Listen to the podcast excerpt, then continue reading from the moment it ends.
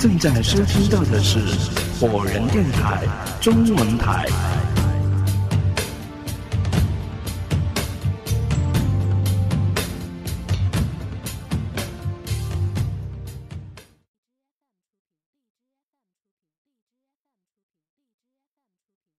他几乎没有一次在凶杀案发生后来直面过尸体。我正在暗自思忖，女店员终于哭了出来。他说的没错，昨天他告诉过我，说那个小混混并不是真正的杀人凶手，真凶还在我们中间，他还没有停手。天！那女孩说了这个话，就被杀了。那现在呢？是不是轮到我了呢？中年大叔试图安慰她，她却哭得更厉害了，并且一转身就朝柜台那个方向跑过去。大叔大概是怕他做出什么傻事了，紧紧的跟着追了上去。我在原地待了大概有十分钟，做出了一个决定。我要告诉中年大叔和女店员，那个小男孩就是杀人凶手，并且我要和他们团结成统一战线，一起制服那个男孩，并且逼他说出所犯的罪行。对，我现在非这么做不行了。如果现在我还因为惧怕而不将怀疑已久的情况说出来的话，那就等于还在放纵那个可恶的杀人凶手。这无疑是在自掘坟墓啊！主意拿定了，我朝柜台那边走过去。在快要靠近那里的时候，我突然听到中年大叔和女店员在小声的谈论什么事情。我停下脚步，判断出他们是躲在最右侧那排货架边窃窃私语。这种神秘秘的。躲躲藏藏的情景使我不得不好奇他们在谈论一些什么。我脸声屏息，竖起耳朵，仔细的聆听他们的对话。其实，我早就有些怀疑了，只是一直，一直忍着没说呢。看来现在肯定就是他了。女店员有些颤抖。我的心中一紧。他说的到底是谁呢？可是，毕竟我们都是猜测呀。我们并没有亲眼目睹他杀人，不能百分之百的肯定就是他。中年大叔说道。可是现在就剩下我们几个人了，不是他还能是谁呢？我们要是再不采取行动，下一个受害者就是我们了。你真的这么肯定吗？我听到女店员清晰的说了一句话：“是的，我敢肯定，凶手就是那个小男孩。”没错，就是他。我心中一阵激动，差点想立即跳到他们的面前，告诉他们我也是这么想的。但是中年大叔接下来的一句话，仿佛将我重重的摔到一个冰窖之中。全身发冷，动弹不得。可是，万一是他呢？他说：“天哪！”我惊骇不已，他们居然怀疑是我。他，我觉得，我觉得不大可能吧。女店员说：“这可说不定啊，有些时候。”表面上看上去越不可能的事情，反而是真实的。那你说我们该怎么办呢？沉默了一会儿，我听到中年大叔低声说：“没别的选择了，我们现在只有对他们俩都采取行动。现在这种情况下，不是你死就是我活了。”我深吸一口冷气，背后泛起了寒意，使我打了数个冷静。我现在脑子里就像飞入了无数个蜜蜂，嗡嗡作响，这时我没听到他们的声音了，我不知道他们是不是已经商量好了，然后正朝我走来。我心慌意乱，一时之间不该往哪儿走。不管我躲到哪里，他们都会找到我的。最后，我瞥见了门口的角落，那里是光线最暗的地方，微弱的手电筒的光几乎是完全照不到那里的。我没有选择的时间了，赶紧轻手轻脚的猫着身子躲到那个黑暗的角落去，蜷缩成一团。我身子不住的打着抖，浑身上下一片的冰凉。自从被困在这里，我还是第一次怕成这个样子。不单是出于对死亡的恐惧，凄凉、寒冷、委屈、愤怒，种种负面的情绪交织盘旋着向我侵袭过来，使我感到前所未有的悲哀和绝望。我原来以为，我把中年大叔当成这些人当中最值得信赖和依靠的人了，他多少也会同样的看待我的。没想到最后他竟然怀疑是我，他还打算对我下手以求自保。我本来想打算和他们团结成同盟的，没料到他已经和那个女店员搭成一伙了。并且将其他人全都看作敌人，准备一起消灭呢？这实在是天大的讽刺啊！想到这里，我的胸中涌起一团恶气，令我不自觉的捏紧拳头，身子也跟着抽搐了一下。没想到，我的手竟然碰到了铁卷帘门，发出哗啦的一声响动。糟了！我在心中惊叫道：“我暴露位置了。”果不其然，发出这声响声之后，不到五秒钟，中年大叔和女店员就出现在了我的面前。看到我蜷缩在那里，中年大叔竟然装作不知情一样的问道：“你怎么会躲在这个角落里呢？”我惊恐的瞪着他。身子紧紧的贴着墙壁。别，别过来！他反而蹲了下来，身体朝我探过来。你怎么了？我的喉咙就像是被什么东西堵住了似的，发不出声音，只有恐惧的摇着头。他伸出一只手来，试图摸着我的额头，被我迅速的用手挡开了。就在我偏向右侧的那一瞬间，我赫然看到了他背后的一只手上，握着一把明晃晃的尖刀。霎时间，我感到天旋地转，呼吸急促。我想他马上就要下手了。在这万分紧急的关头，我的手也下意识的在周围摸索着有没有可能救命的东西。啊！摸到了一根铁钩子，是那个男店员用来拉下卷帘门的那个铁钩子。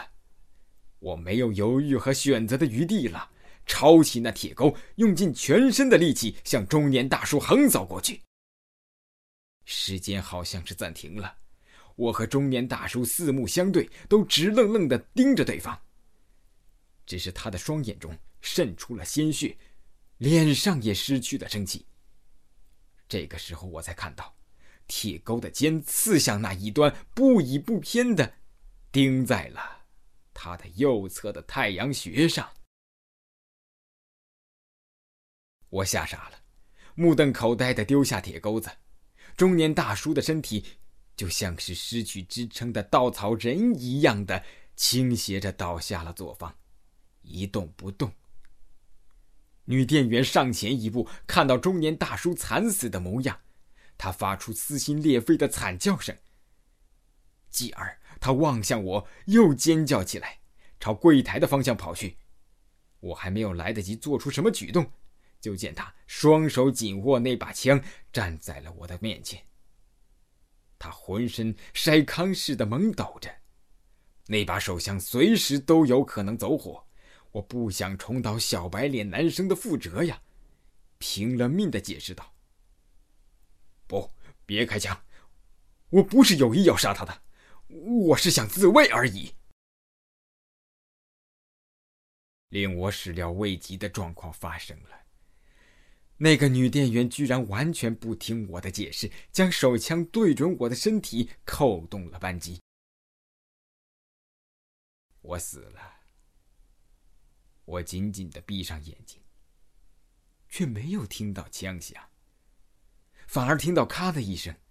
我睁开眼睛，看到女店员错愕的望着手枪，似乎不明白这是怎么回事。其实我跟她想的一样，那枪膛里面不是还应该剩下最后一颗子弹吗？怎么打出来的是空枪呢？突然之间，我就明白了。我想起来，昨天晚上跟中年大叔说起那个时尚女孩打算用手枪来自杀的时候，他说过要对那把手枪采取一些防范的措施。那一定是把枪膛里的最后那颗子弹给卸下来了。女店员见手枪没用了，惊骇的将它丢掉，同时朝后面缓缓倒退脚步。一边左顾右盼的朝两边搜索着什么能够用来攻击我的东西。我盯视着他，心中燃起一团无名的火。这个女人太过分了，全然不理会我的解释，不分青红皂白就开枪。如果不是枪膛里的子弹被卸下来了，我现在不是已经成了他的枪下之魂了吗？我大叫一声，再次握紧铁钩，并将插入大叔脑袋里面的那一端狠狠地抽了出来，站起来走向女店员。那女人完全吓疯了，她彻底失去了控制，不顾一切地抓出任何手边的东西，就向我没命地砸过来。我被他丢过来的一些食物和小物件击中。当他抓起货架上的一个铁制的平底锅，准备向我砸过来的时候，我实在是忍无可忍了。我大叫一声，将手中的铁钩子向他抡了过去。而这一击又正中他的头部，他惨叫一声倒下去了，不省人事。我无法判断他是被打昏了还是被打死了，只知道他比中年大叔幸运。只是被铁钩的背面击中了，并未被铁钩所伤。眼前的威胁终于解除了，我大口喘着粗气，情绪慢慢的平和下来。呆呆的，大概站了两三分钟，我才彻底恢复了冷静和理智。而这个时候，我举起手中的铁钩，看到它上面的斑斑血迹，在望向被他击杀的两条生命。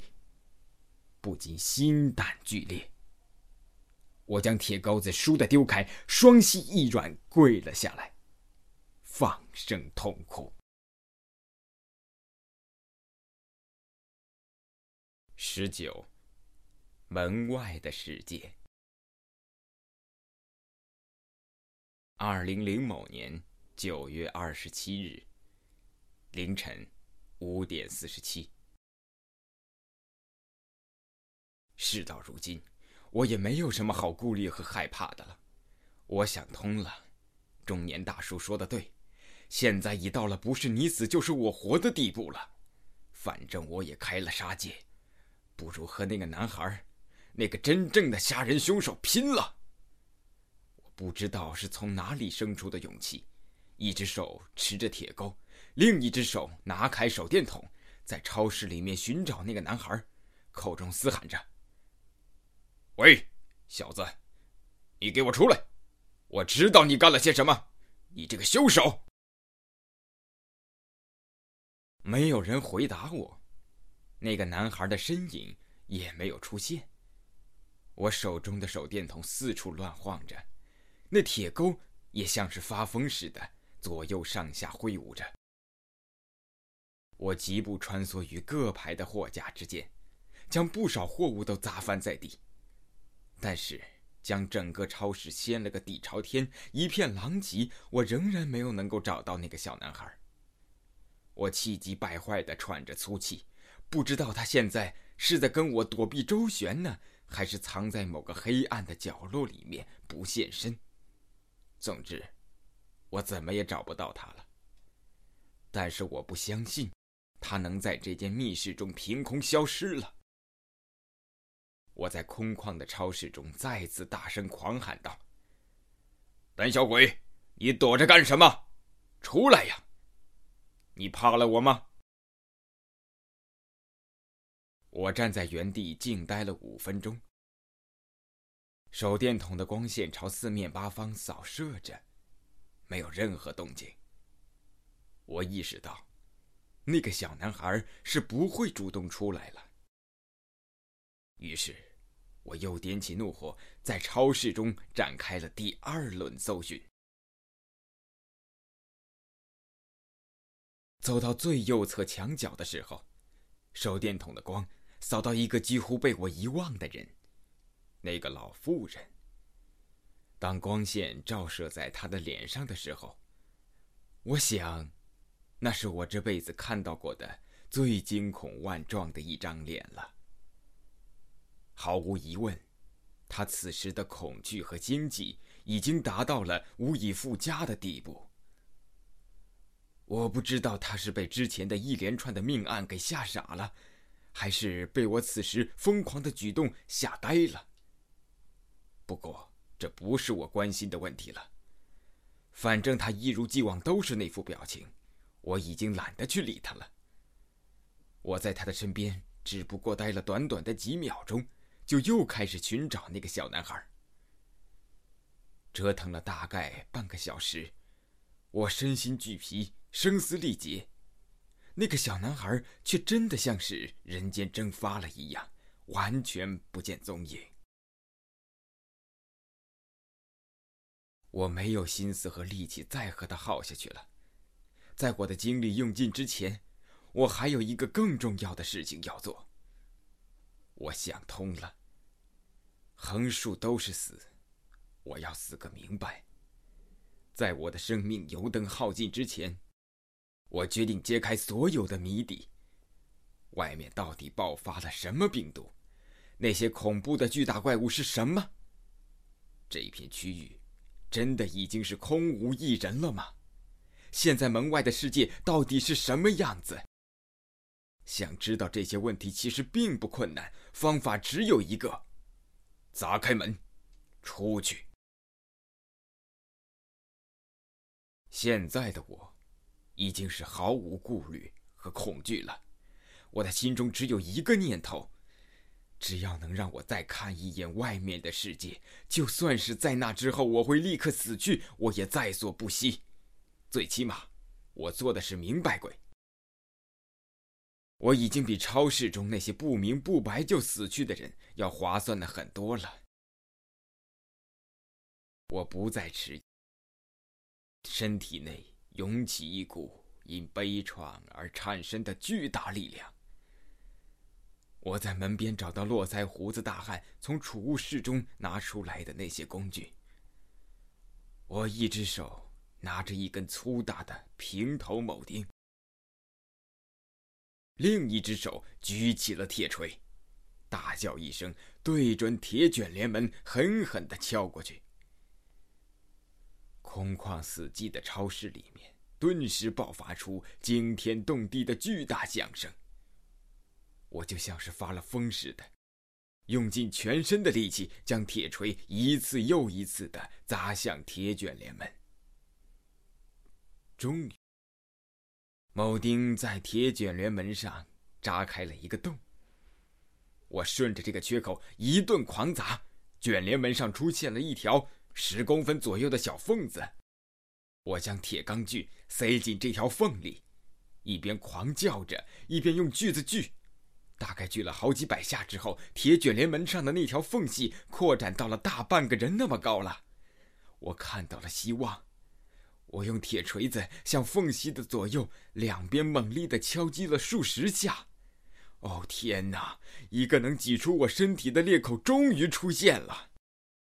我难以压抑心头的狂喜和激动，一条腿先伸了出去，然后整个身子不顾一切的往外挤，裂缝处尖锐的部分刮烂了我的衣裳，也刮伤了我的手臂和背部。我最后那条腿伸出来的时候，身体一下子就失去了平衡，滚在了地上。但是我完全没有感觉到疼痛，我终于出来了。现在才是清晨的六点过，四周还是黑压压的、雾蒙蒙的一片。起码，我跌倒在地的时候是这么认为的。起先，我的一门心思都放在如何出来了。却完全没有注意到周围有些什么。当我从地上爬起来的时候，凝神向周围望去的时候，我才看到了眼前的一切。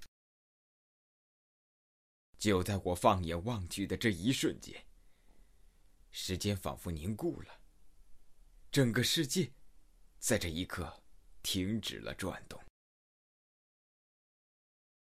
在我出来之前。我曾在脑海中设想过无数张，如今外面世界的画面。但是我现在看到的，并不是其中的任何一张。我无论如何都不敢相信，我现在看到了什么。在以我为圆心，或者说是以这座超市为圆心，半径五十米的范围之内。密密麻麻的包围着十几辆的警车、救护车和一百个以上的人，他们全都严阵以待，神情肃然的盯着我。有几个护士模样的人，好像打算朝我这边走过来，但是被另一个人用手指指住了。正对我方向的，是一辆警车，后面有几个警察。正用手机小声的说着什么。另外，我还注意到了，在他们身后的背景，也就是那条街道、楼房、店铺，通通和我进这家超市来之前完全一样，没有任何的丝毫变化和异样。面对此情此景，我觉得，大脑就像是生了锈的齿轮一样。无法再转动了。这一切到底是怎么回事呢？新闻里不是说，这片地区因为爆发病毒，所有的人都转移和撤离了吗？本市也被封锁和隔离的呀。那面前的这些人，守在这里是干嘛的呢？他们是早就在这里了吗？还是这会儿才来的？如果他们之前就在这里的话，那我们先前在超市中敲门求救，为什么没有人来救我们呢？还有，我是在做梦吗？不，不是梦，有疼痛感，手臂和后背的伤口在此时提醒着我。那么这到底是怎么回事呢？我呆呆的伫立着，陷入到了前所未有的迷茫之中。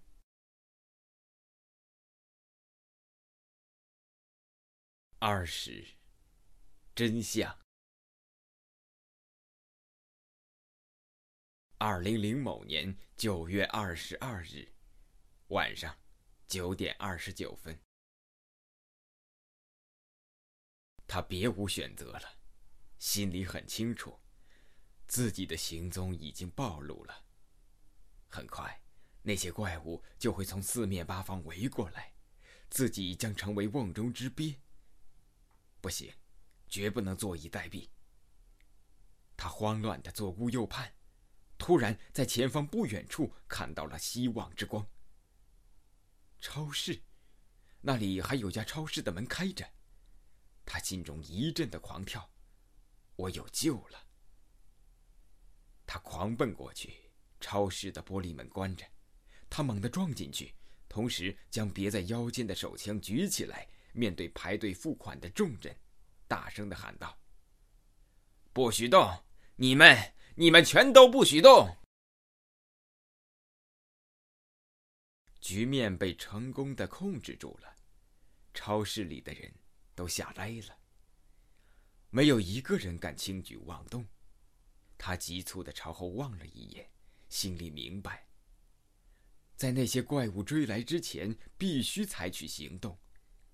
他将枪指着店边的男店员，呵斥道：“关门，快点儿，把卷帘门关上。”“哎，好的，好的。”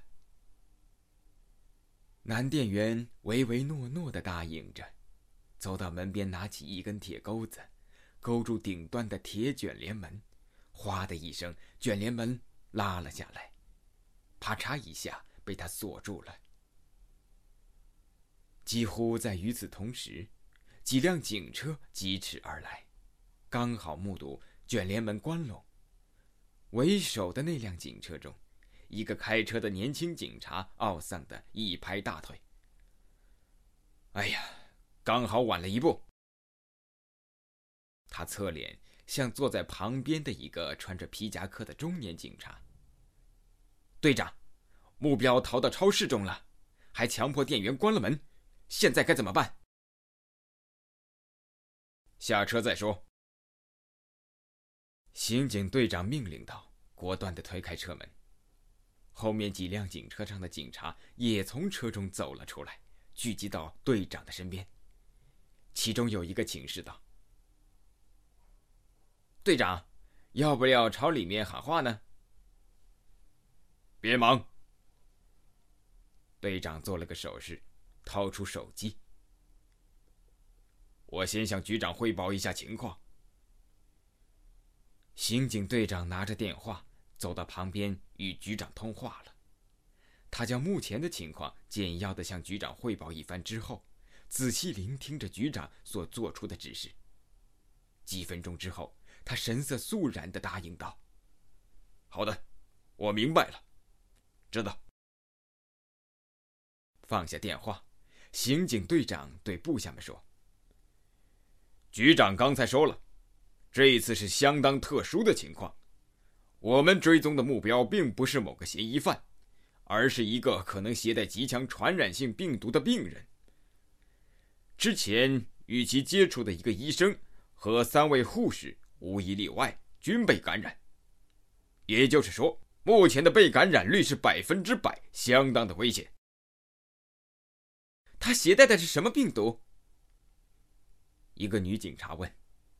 刑警队长摇头说道：“不清楚，据说可能是一种新型的恶性病毒。被这种病毒感染上之后，生理上不会出现任何不适，但是精神上会出现病变和紊乱。具体的说吧，被感染者只要受到某种暗示或者心理影响，就会产生相应的幻觉和臆想。”那也就是说，会出现一些精神病患者的状况了。年轻警察问道：“差不多就是这个意思。”刑警队长说：“而且局长已经说了，被感染的那几个医生和护士还会相互影响，出现相同的臆想画面。一般的精神病患者不会这样的。”难怪了。女警察回忆道：“我说他为什么一直要逃跑呢？看见我们的车在后面追他，他就吓得魂不附体了。没准是把我们当成什么怪物了吧？”队长，那我们现在该怎么办呢？另一个警察问道。局长刚才做出了指示，叫我们暂时按兵不动，静观其变。只要里面没有人出来。我们就不要惊动里面的人，更不能硬闯进去。可是队长，那个人手里可拿着枪啊！年轻警察提醒道：“我们要是完全不管的话，超市里面的人会有危险的。”这个我知道，但是这是上面下的死命令，我们必须服从。队长神色严峻，年轻警察疑惑的望着他。似乎想不通这是为什么。队长将脸缓缓的调过来望着他。你还没明白吗？那个携带病毒的人逃到超市里面去，而现在那里面的人现在已经多半都被感染了。而这种新型病毒，现在医学专家都还没有研究出它的传染途径和治疗方法。也就是说，如果我们现在将超市的门打开，和里面任何一个人接触的话，那我们也会成为受害者，继而传染给更多的人，最后的状况将会一发不可收拾，乃至完全失控。所以你明白了吗？这里是 Fireman Radio 火人电台。